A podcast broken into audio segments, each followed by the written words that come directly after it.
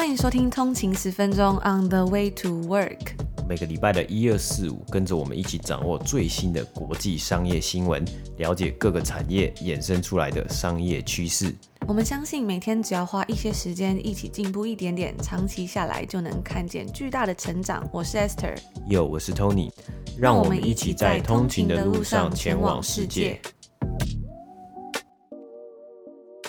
家早安，今天是八月二十七号，星期五，欢迎回来通勤十分钟。大家早安！哇，今天又是一个礼拜最后一个工作日了，大家辛苦了。不知道大家周末有没有什么安排呢？那也在这里呢，跟大家分享一下我们的商业新闻一零一。安可场的讲座呢，即将要在下周六九月四号的晚上八点半进行啊。那目前呢，销售已经进入到了最后一个礼拜啊。如果有兴趣的通勤族呢，也可以点选我们的 show No 下面的链接去参考看看啊。那其中呢，Apple Podcast 的订阅用户以及 Patron 的订阅用户呢，也都还是可以享有优惠的票价来购买，来参与这一场。商业新闻一零一安可场讲座。那在这个商业新闻一零一的讲座里面啊，基本上是跟上一场讲座的内容大致相同的。因为我们上一场是办在周末的白天嘛，之前呢就有通勤族说，哎，这个时间可能有事情啊，然后可能白天有要顾小孩啊，或者是什么的，所以我们这一次呢就参考大家意见，我们就改到晚上做了一个这个安可场，里面我会跟大家分享到我们平常都是怎么收集新闻以及我们的一些资料来源啊，还有我们一些做 podcast 的心得。之前在第一场呢。也收到非常多通勤族的回馈跟好评，大家如果有兴趣的话，千万不要错过喽！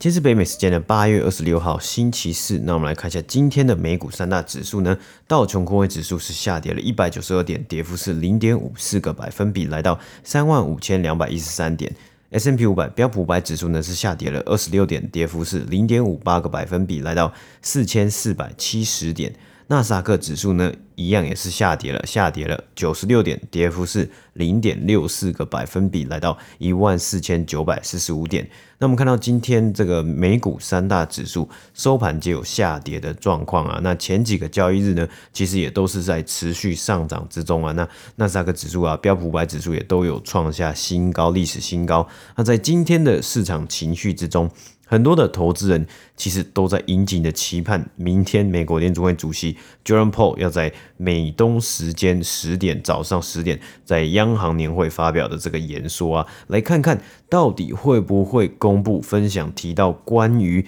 减少购债计划的一些行程以及意愿。那上周美国首度申请失业补助人数呢，是来到三十五万人，稍微较前一周还要高啊。那许多经济学家的预期呢，是与前一周差不多，所以有超跌高一点点。那美国商务部呢，发表今天发表美国第二季 GDP 二读修正结果呢，成长为六点六 percent，略低于预期的六点七 percent。不过仍然有显示出啊，经济在变种病毒影响之下，仍然有持续在增长。那今天标普五百中能源类股以及邮轮类股呢，皆有下跌的状况。个股方面，我们来看看，派尔厂在今天周四盘后公布最新一季财报，亏损呢是有高于预期啊。而今天该公司收盘是下跌，来到一百一十四块美金，盘后交易呢有持续下跌的状况。那线上电商。Etsy 呢，今天收盘上涨五点一 percent，来到两百一十二块美金。也是领先这个涨幅，也是领先标普五百指数的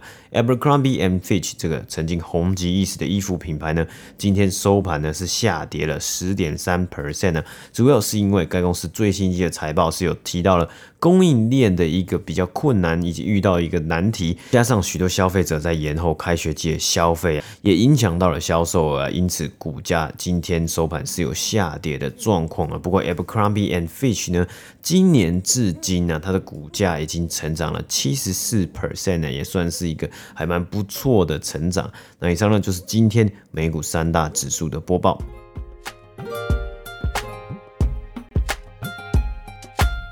今天的第一则新闻呢，我们要来继续看看有关于零售业财报的新闻。这间公司呢，一样在过去一年疫情之下持续的成长，股价呢也是成长的非常凶猛。那就是美国的运动用品连锁店 Dick's Sporting Goods。那该公司呢，在北美时间周三公布了他们最新一季的财报。公布之后呢，它的股价也是直接上涨。运动用品主要是因为疫情之后啊，许多的消费者持续购入健身服饰、球鞋等等的相关产品，在截止七月三十一号的第二季当中呢，Dick Sporting Goods 缴出了三十二点七亿的营收，是高于预期的二十八点五亿美金。那与去年同期相比呢，它的营收是成长了二十一个百分比，而与二零一九年相比啊，更是高出了四十五个百分比。那这个部分呢、其实就还蛮特别的，因为呢，其实我们在之前的节目里面常常有跟大家分享到，在对比过往的成绩的时候啊，很多时候在最近他们发布财报的公司都会拿来跟二零一九年比，也就是跟疫情之前相比。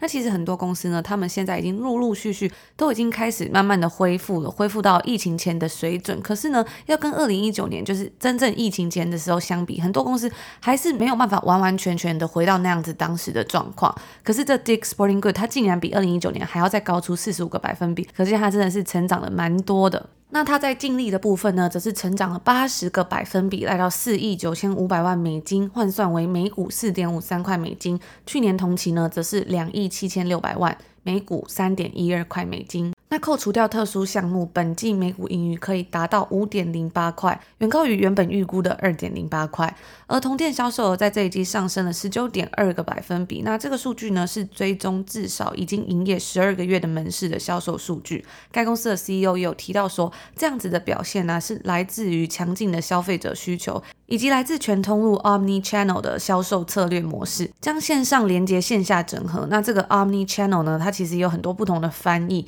其实它代表就是说，不管消费者是透过该品牌的网站，或者是像其他的管道，比如说 Instagram、TikTok、Snapchat 等等的平台，或者是百货公司的专柜、实体店等等的，都可以得到不同的品牌体验。那它就叫做全通路的销售模式。也因为疫情之后，Dix 加强在他们线上网店的投资，本季呢，它电商销售是比起二二零一九年增加了一百一十一个百分比，不过啊是较二零二零年少了二十八个百分比，但其实也是可以理解啦，毕竟去年是疫疫情最高峰的时候嘛。所以在那个时候，网店销售啊，可想而知一定是会非常非常高的。但是今年呢，随着疫情慢慢消退，大家回到实体生活，然后开始出门逛街之后，网店的销售当然可能就没有去年来的那么好了。而在进入到今年二零二一年之后呢，Dick's 也持续投资在他们的实体门市以及消费者体验之中。在今年四月啊，他们新开了一间最大的实体门市，叫做 House of Sport，里面有包含了室内攀岩墙以及室外的田径场。大家想得到跟运动有相关的产品，几乎里面都有卖，主打的呢，就是在疫情之后的这种消费者体验。在昨天，我们跟大家分享到，Best Buy 连锁电子产品的零售商也持续在尝试类似的策略，新增不同的门市来应应不同的需求。例如，他们有开设虚拟门市 （Virtual Store）。那这个概念呢，是它有一个实体的空间，会有产品还有工作人员。然后，如果在家里网店中看到这个产品的话，你就可以直接连线跟 Virtual Store 的员工视讯，问他们任何跟产品有相关的问题。而 Dick's 目前预估全年营收将会来到一百一十五亿到一百一十七亿之间，获利的部分每股盈余会来到十一块到十一点四五块。调整后盈余可以来到十二点四五到十二点九五块美金。那本季呢，Dix 更是宣布啊，他们要来发放一次特别的股息，每股可以拿到五点五块美金。而除此之外啊，他们还有这个每季股息是零点四三七五块，也较先前增加了二十一个百分比。所以换算全年呢、每一股可以领到这个每季的股息，全年是可以领到一点七五块美金。那特别股息的部分呢，更是会将超过四亿七千五百万的现金发放给股东，全部都是由目前。该公司手上的现金所支出，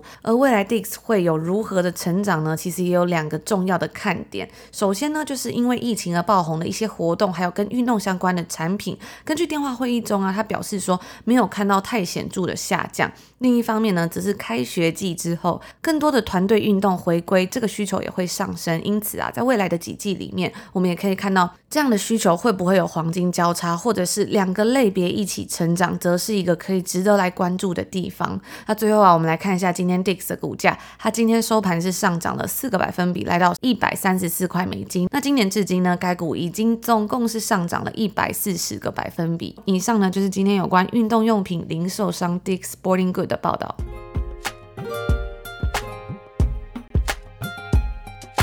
接下来的新闻呢，我们继续再来分享一则财报的新闻呢。那我们今天分享，接下来分享的公司呢是 CRM 龙头公司 Salesforce，在北美时间昨天周三呢，他们公布了最新一季的财报。缴出了一个强劲的成绩单呢、自从去年疫情以来，Salesforce 也算是有受惠的软体公司之一。我们直接先来看看他们这一季的财务数据，在截止于七月三十一号的这一季之中，营收呢缴出了六十三点四亿美金，也是该公司首度史上。单季营收超过六十亿美金，同时呢，超越分析师的预估六十二点四亿，较去年同期。营收增长二十三 percent，那上一季呢，也就是今年第一季的营收，同样也是成长了二十三 percent。营收细项的部分啊，Salesforce 旗下分为三个类别，主要三个类别有三个类别。首先是 Salesforce 平台以及其他部门，包括先前收购的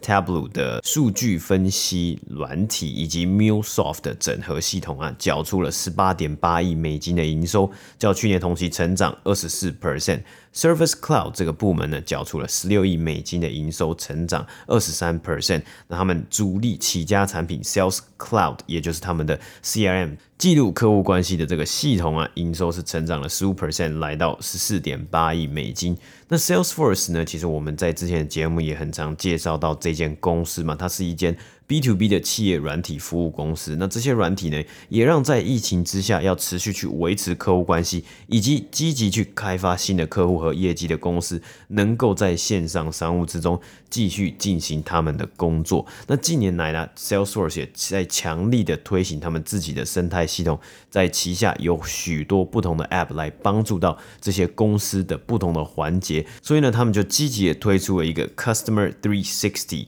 Customer 三六零啊，希望从行销、销售和客户关系管理啊，以及电子商务等旗下他们的这个平台还有 App 一起整合，让这一个这个周期啊，从一个最新的客户最前线的周期，到最后顾客服务等资源呢，都可以帮助到这些公司市面上的公司达成他们想要的目标啊。也因此，Salesforce 更是在第二季呢。完成了该公司目前最大的收购案 Slack 的收购啊，当然就是看准了在疫情之后，更多的时间和工作会数位化，在线上来举行啊，所以他们将 Slack 形容为数位的 HQ Headquarter，就是一个呃数位的办公总部、办公室总部啊，一起加入到 Salesforce 的旗下的系统里面呢，希望让它更加的整合。所以说到将 Slack 形容成为 Digital HQ 数位的总部办公室总部啊，它是比起实体的办公室总部有更加的延伸呢，希望可以去加强团队的合作关系。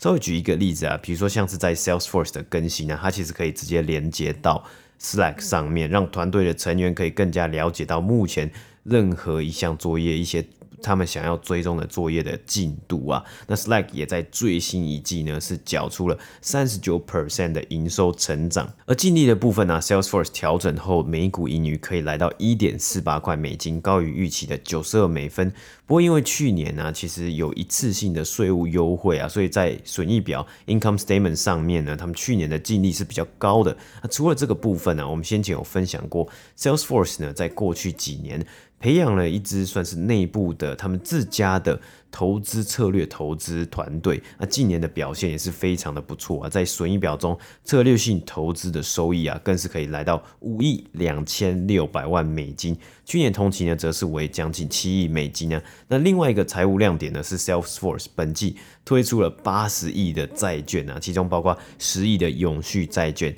也是非常受欢迎呢。ESG 的领域啊，感觉持续的在全球投资人心中占据了一个非常重要的部分呢，也让 Salesforce 得到了更多的现金可以去。运用其中啊，包括要使用这些资源去完成本季的 Slack 的收购案嘛。而这一次 Salesforce 的股价在财报之后啊，也是持续的上涨啊。其中的一个原因呢，就是 Salesforce 继续提高了对于未来的财务预测啊。这一次公布啊，表示今年第三季调整后每股盈余可以来到九十一美分到九十二美分，营收范围呢是在六十七点八亿到六十七点九亿之间啊。那分析师的预估呢，则为调整后每股盈余八十二美分，营收为六十六点六亿美金。那财务年二零二二年呢，全年营收 Salesforce 也一样把它调高了，目前预估调整后每股盈余为四点三六块美金到四点三八块美金，营收两百六十二亿到两百六十三亿啊。那分析师先前预估啊，则为调整后每股盈余三点八二块，营收为。两百六十亿美金，所以都是有超过这个分析师的预估啊。那这一次呢，Slack 也是有帮助到未来的财务预测的上升啊。先前呢，Salesforce 预估 Slack 会提供给他们公司全年大概五亿的营收增长，那现在的预估为五亿三千万美金呢，也代表了未来有更多的机会来做更高的成长，以 Slack 这一个部分。那 Salesforce 呢，会在九月二十一号到九月二十三号举办他们的 Dreamforce 大会嘛，以及在九月二十三号举办 Investor Day 投资人日，跟更多投资人以及分析师来分享他们最新的策略等等的。那该公司啊也表示，目前他们有一半的办公室是已经重新开放 reopen，但是似乎没有太多人真的回到办公室去办公啊。那几个这一次我在听 Salesforce。的财报的电话会议之中呢，有几个还蛮有趣的点的，那就是他们的 CEO 以及他们的 CRO 呢，CEO Mark Benioff 呢，他们去跑去的瑞士的日内瓦去参加。会议啊，所以在这次的电话会议之中呢，Mark Benioff 感觉是从瑞士日内瓦的饭店打电话加入这个电话会议的，所以他在这个一开始开头的这个致辞里面呢，在电话会议的致辞里面呢，他讲到一半，然后就直接突然就是科技术问题就直接消失了，就直接断线了。因此啊，他们也赶快让其他公司的高层啊来发表完他们要发表的这个一开始的开头致辞。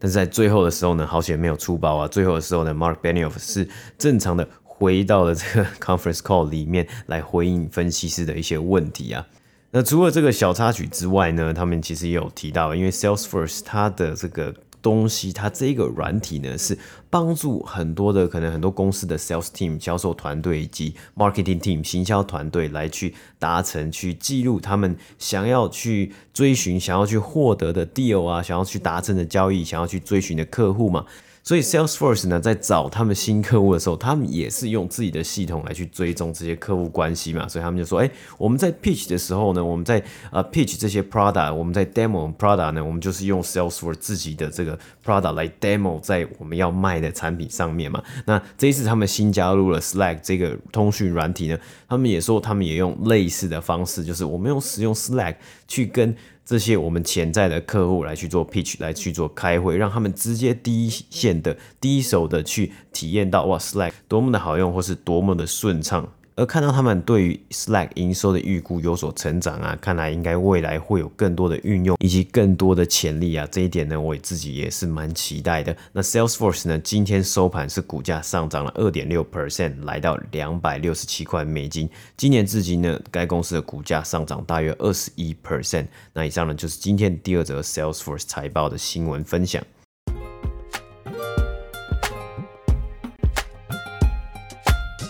以上呢，就是我们今天礼拜五要跟大家分享的新闻啦。最近也分享了非常多有关于财报的新闻嘛，不知道通勤族平常都关注比较多，像是什么产业啊，或是对什么样的公司比较感兴趣，也欢迎留言跟我们说。那今天是星期五嘛，我们星期五呢要来跟大家分享这个礼拜的通勤日常大募集。那今天要来分享的这位通勤族呢，他是在一间实验教育机构从事会计工作的 Yuli。他的通勤日常是说他在外地工作，每天呢都会骑机车从租屋处去上班，大约五到七分钟的车程，哇，那真的感觉蛮快的。五到七分钟的车程算是真的还蛮短的，可能通勤十分钟只能听一点点而已。那 Yuli 分享的通勤日常的照片呢，是在春季的时候，上班路上路过的民宿旁的风景。那时候呢，刚好是黄花风铃木盛开的时候。我看那个照片，那个树开得非常的漂亮。那他说：“谢谢你们用心的每日播报，受益良多，加油。”呃，他分享到今年感到最骄傲的一件事呢，就是用周日的时间在一间。大学修完两门 credit score，哇，那我觉得真的蛮厉害的。昨天我们有跟大家分享到有关于这个出社会后的自学嘛，